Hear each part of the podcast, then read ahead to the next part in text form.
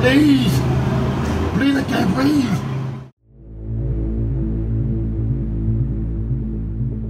Vinte e sete. Essa foi a quantidade de vezes que George Floyd, um homem negro de Minneapolis, nos Estados Unidos, falou I can't breathe, que significa eu não consigo respirar em português. Please, man! Please, man! A frase foi dita durante uma abordagem policial em que Floyd ficou por nove minutos com o joelho do policial branco Derek Chauvin apertando seu pescoço. Isso resultou em sua morte. As últimas palavras de Floyd viraram palavras de ordem em protestos por todo o mundo, marcando mais uma vez o movimento Black Lives Matter. Esse caso foi emblemático não apenas pela brutalidade e por denunciar a violência policial e estrutural contra os negros nos Estados Unidos, mas porque despertou um olhar diferente na grande imprensa brasileira naqueles poucos dias, o Floyd ele fez muito mais pelo debate do racismo e da violência policial aqui no Brasil do que a imprensa brasileira fez em décadas. Mas por que isso acontece e de que forma? Como a cobertura é feita em casos semelhantes no Brasil? A resposta não é tão simples e será discutida ao longo dos quatro episódios do Pauta Preta, o podcast que quer colocar o negro no centro da pauta. Eu sou a Vitória Macedo e vou me debruçar sobre as várias questões que estão acerca deste tema, como a diferença da abordagem da chamada mídia tradicional e da mídia alternativa, e as redes sociais que inflaram esse debate, as manifestações que ocorreram aqui e em outras partes do mundo, e também vou relembrar alguns casos tão marcantes quanto o de Floyd no Brasil, além de debater a representatividade de negros nas redações. Era 25 de maio de 2020. George Perry Floyd Jr., de 46 anos, foi até uma mercearia na qual ia com frequência. No caixa, ele foi acusado de tentar usar uma nota falsa de 20 dólares e a polícia foi chamada. Aqueles eram os últimos minutos da vida de Floyd. As imagens de gravações de pessoas que estavam na rua e da própria segurança mostram que Floyd não ofereceu resistência à abordagem. Ainda assim, o policial Derek Chauvin não deixou de sufocar um homem com seu joelho, ignorando os pedidos de Floyd e de quem estava ao seu redor acompanhando este ato. A partir daí, George não respirou mais. A causa da morte foi uma parada cardiopulmonar causada pela compressão do pescoço. Era segurança, foi demitido por causa da Covid-19, como muitos outros norte-americanos e brasileiros. Tinha cinco filhos. Nasceu na Carolina do Norte, mas foi criado em Houston, no Texas, onde se envolveu com o esporte e o rap. Ele chegou a gravar canções com o grupo Screwed Up com o nome de Big Floyd em 2014, se mudou para Minneapolis. Você deve ter visto algo sobre esse caso na TV, no jornal ou nas redes sociais. As imagens da abordagem policial viralizaram na internet e no mundo inteiro falava-se de George Floyd, em maio do ano passado principalmente. Confesso que o caso chamou muito a minha atenção pela brutalidade policial, pelo modo como viralizou nas redes e, sobretudo, como apareceu aqui em veículos de comunicação. Por isso, surgiu a ideia desse podcast. Essa discussão massiva, principalmente na imprensa brasileira, de um caso claro de racismo, fez com que algumas luzes se acendessem, sejam elas de surpresa, de decepção ou ainda de reflexão.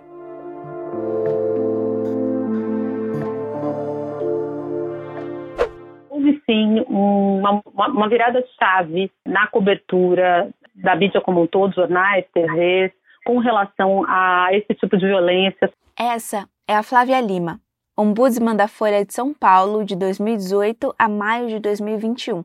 Atualmente, ela é editora de diversidade do jornal. Eu me lembro de um, uma frase recente do Tiago Amparo, um professor da Fundação Getúlio Vargas e é também colunista da Folha, que ele escreveu.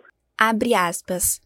Onde fica o lugar onde já esquecemos o nome de Evaldo dos Santos, mas dedicamos incontáveis horas ao caso George Floyd como se fosse um espetáculo exótico que nunca acontece aqui?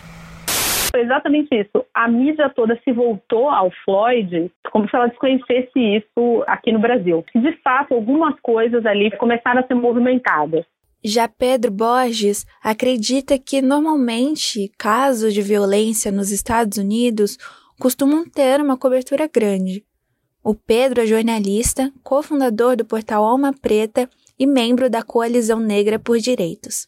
Não me chamou a atenção a facilidade com que a imprensa brasileira tem uma naturalidade para falar sobre racismo nos Estados Unidos, para trazer a identidade racial desse policial que assassinou George Floyd e dessa pessoa que foi vítima, que era sempre colocado como um homem negro e um policial branco. Parece que de alguma maneira essa imprensa brasileira se recordou e recordou a possibilidade da identidade racial dessas pessoas. Então era a todo momento George Floyd, um homem negro, e o policial, um homem branco. A morte de um homem negro durante uma ação policial nos O guarda branco manteve por cinco minutos o joelho no pescoço de George. No início, o foco nem era tanto a morte de George Floyd e foi carregada de estereótipos como a ideia de baderneiros e colocando a causa daqueles acontecimentos em segundo plano. Então eu me lembro que as primeiras reportagens sobre o Floyd tentaram se enfocar mais a violência não policial, mas a violência dos manifestantes. Manifestantes estão nas ruas pelo quinto dia seguido nos Estados Unidos. Diversas cidades voltaram a registrar cenas de violência durante os protestos contra a morte de um homem negro por um policial branco. Para as riots, né, para as manifestações que estavam acontecendo, pessoas que estavam entrando nas lojas ou, sei lá, tacando fogo em lixo ou em carros policiais e por aí vai. Centenas de manifestantes ignoraram o toque de recolher, atearam fogo em carros e saquearam lojas. Entre 29 de maio e 15 de junho de 2020, a Rede Globo fez cerca de 30 reportagens, que incluíam também a entrada ao vivo de repórteres correspondentes, produzidas pelo Jornal Nacional. Foi nesse período que as manifestações do Black Lives Matter, ou Vidas Negras Importam, estouraram nas ruas. No início, a imagem do momento da morte de George Floyd passava com frequência e o foco era os conflitos nos protestos. Na capa do jornal O Estado de São Paulo, do dia 29 de maio, por exemplo, tinha uma foto das manifestações em Minneapolis com um prédio pegando fogo. Apesar de falar que um homem negro havia sido morto pela polícia, o que mais chama a atenção é a legenda, que dizia o seguinte: Morte de homem negro nos Estados Unidos causa violência. Mas assim, a, a, notícia não era essa, né? A notícia, na verdade, enfim, era a morte, né? Era violência policial e não dos manifestantes. Era a morte de um homem da forma como foi pela polícia americana. Esse olhar durou alguns dias e logo foi tomando outro foco. Muito por pressão das redes sociais e da própria cobertura no exterior. Por isso, a Flávia diz que Floyd fez mais pelo debate racial no Brasil do que a própria imprensa brasileira em décadas.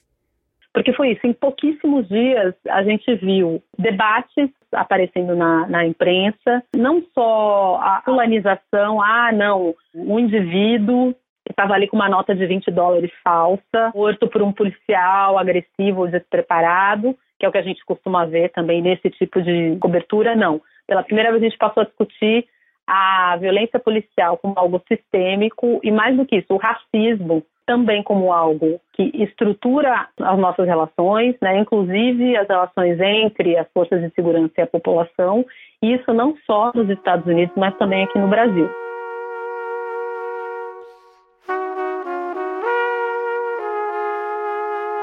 Mas uma coisa chamou a atenção do público. Quando as emissoras falavam sobre o caso e, consequentemente, sobre racismo, só tinham repórteres brancos. Isso gerou pressão em algumas delas que fizeram até uma meia-culpa. Então a gente tem o caso da Globo News que diante das, das críticas pela cobertura ser feita somente por pessoas brancas, ela fez uma meia-culpa e chamou os repórteres negros da emissora para poder fazer esse contraponto. Essa é a Cecília Oliveira, jornalista do Ela País, diretora do Instituto Fogo Cruzado e já foi editora assistente do Intercept Brasil. Ela relembra de um episódio do Em Pauta, na Globo News, apresentado por Heraldo Pereira, com as convidadas Maria Júlia Coutinho, Zileide Silva, Aline Midler, Flávio Oliveira e Lilian Ribeiro. Todos negros. Isso aconteceu por pressão e críticas nas redes sociais, depois que o programa do dia 2 de junho, uma terça-feira, teve como tema o caso de George Floyd e racismo com, pasmem, só jornalistas brancos. Logo no dia seguinte, antes do programa começar, o apresentador Marcelo Cosme começou o programa dizendo que receberam um recado e por isso teriam convidado esse time para discutir sobre o racismo e o caso George Floyd. Na ocasião, ele chegou a anunciar que Zileide e Flávia fariam parte, a partir daquele momento, do time de comentaristas do Impauta. O programa foi tão histórico que passou até no Globo Repórter, em TV aberta. Foi o que Cecília chamou de rebranding e que seria reempacotar a sua cobertura de uma forma mais bem apresentável, que no caso era trazer os repórteres negros para a cobertura.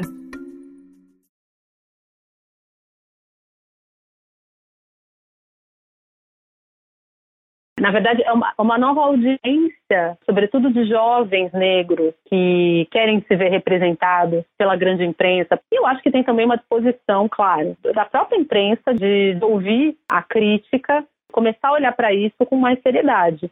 Para o Pedro, esse foi um dos grandes destaques dessa cobertura, com uma participação ativa de pessoas negras. Essas pessoas sempre existiram, né? E elas, de repente, ganharam uma, um maior destaque. Ou é, essas emissoras elas perceberam que existia uma demanda, vamos dizer assim, de consumo mesmo das pessoas por pessoas negras ocupando esse espaço. Só que ele também acha que é uma questão para além da representatividade e que tem que ter uma reflexão sobre as pessoas que foram convidadas. Então você tem uma jornalista, por exemplo, a Flávia Oliveira. Flávia Oliveira é uma jornalista e ela ali tem o papel de apurar notícias e comentar a política. Eu acho que o papel dela ali é fundamental. E as outras pessoas que participam, eu acho que elas também é, elas cumprem um papel muito importante, mas elas têm algumas características que também chamam a atenção. Elas são pessoas com uma determinada faixa etária, né? elas são pessoas lá com seus 30, 40 anos, é, e elas são pessoas que, de alguma maneira, não são organizadas em movimentos sociais. Elas são pessoas, vamos dizer assim, pesquisadores, muito dialogando com essa lógica que a gente vive hoje de redes sociais, né? quase que influenciadores. Longe de ser isso, são muito mais do que isso. São realmente pesquisadores, são pessoas com bagagem.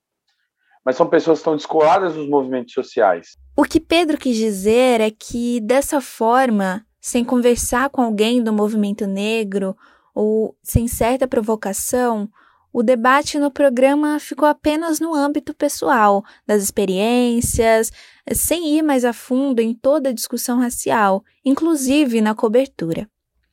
A Cecília lembrou de um episódio que aconteceu no canal uns dias antes desse programa em pauta ir ao ar e que diz muita coisa sobre como essa cobertura teve os seus deslizes. E no sábado eu estava assistindo a Globo News e foi possível ver uma apresentadora branca, loura, é, que estava em conexão com um repórter nos Estados Unidos que estava ao vivo. E no momento que o, que o repórter estava ao vivo, aconteceu uma prisão e o comentário dessa apresentadora foi extremamente racista. Ela fez um comentário dizendo que não sabia o que tinha acontecido, mas tinha que apurar, não se sabe se ele estava ali batendo uma carteira. Então, assim, de onde ela tirou essa, essa ilação, né? Mostra ali que existem realmente pré-conceitos em relação a isso. E isso revela outro ponto que chama atenção. Havia repórteres da Globo News cobrindo o caso em loco, acompanhando as manifestações nas cidades dos Estados Unidos, o que mostra que realmente havia investimento na cobertura. Já na CNN Brasil, a presença do William Vac comentando sobre os protestos antirracistas nos Estados Unidos gerou muitas críticas. O motivo é porque o jornalista tem um histórico profissional que não condizia nem um pouco com o momento. Em 2017, ele foi demitido da Globo por causa de um vídeo em que ele se revolta quando um carro passa buzinando e diz que é coisa de preto. Durante um programa da emissora, a ex-consuleza da França no Brasil, Alexandra Lora, criticou essa atitude da CNN de escalar o jornalista para fazer tais comentários. A CNN e toda a mídia brasileira têm o poder de convidar acadêmicos negros para conversar sobre essa temática. Eh, quando vejo o William Vac, que foi uh, mandado embora por um episódio de racismo, e hoje ele debater tanto tempo sobre racismo, eu acho que deveríamos também convidar negros no lugar de falas deles para debater sobre essas questões. Eu nunca vi tanta gente que deteve o monopólio da fala durante tantos anos sem saber o que falar naquele momento. Estou é, falando de apresentador, de comentarista e de repórteres, sobretudo na TV, que foram tomados de surpresa com as cobranças, né, com as pressões. Mas hoje Rosane Borges, jornalista e doutora em ciência da comunicação, se pergunta onde estão esses profissionais negros que há pouco mais de um ano atrás estavam ocupando bancadas, sendo convidados a falar. Se a gente pegar mesmo a situação dos comentaristas, né, dos especialistas, eu mesma fui várias vezes chamada para dar entrevista, CNN, agora a gente sumiu ninguém mais chama. Na época do George Floyd, era bancada preta, Globo News, não é? Hoje, onde que nós estamos? Sumimos de novo, né? Então, eu acho que é, George Floyd foi um momento que não afetou a estrutura é, da imprensa brasileira.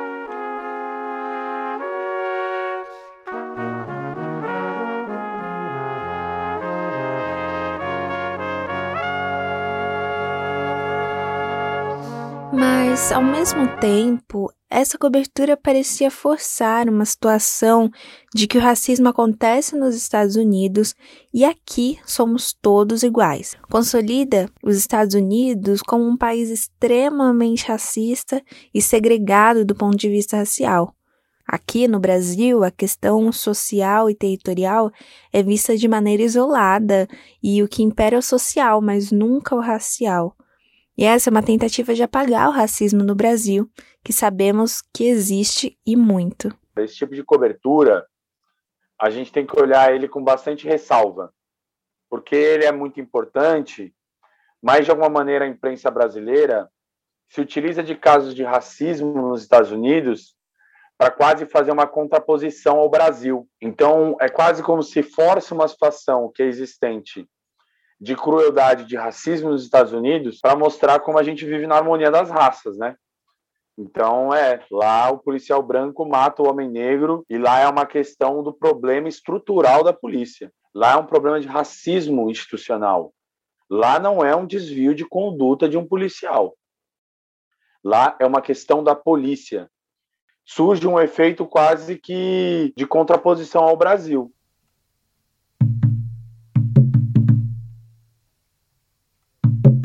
Racismo? No Brasil? Quem foi que disse? Isso é coisa de americano. Aqui não tem diferença porque todo mundo é brasileiro acima de tudo, graças a Deus. Preto aqui é bem tratado, é os mesmos direitos que a gente tem. Esse é o trecho do texto Racismo e Sexismo na Cultura Brasileira, da Lélia Gonzalez. Ela foi pensadora feminista e ativista do movimento negro no Brasil, e em seus estudos ela diz que o racismo se apresenta de duas formas que se diferenciam em suas táticas, de forma aberta e de forma disfarçada.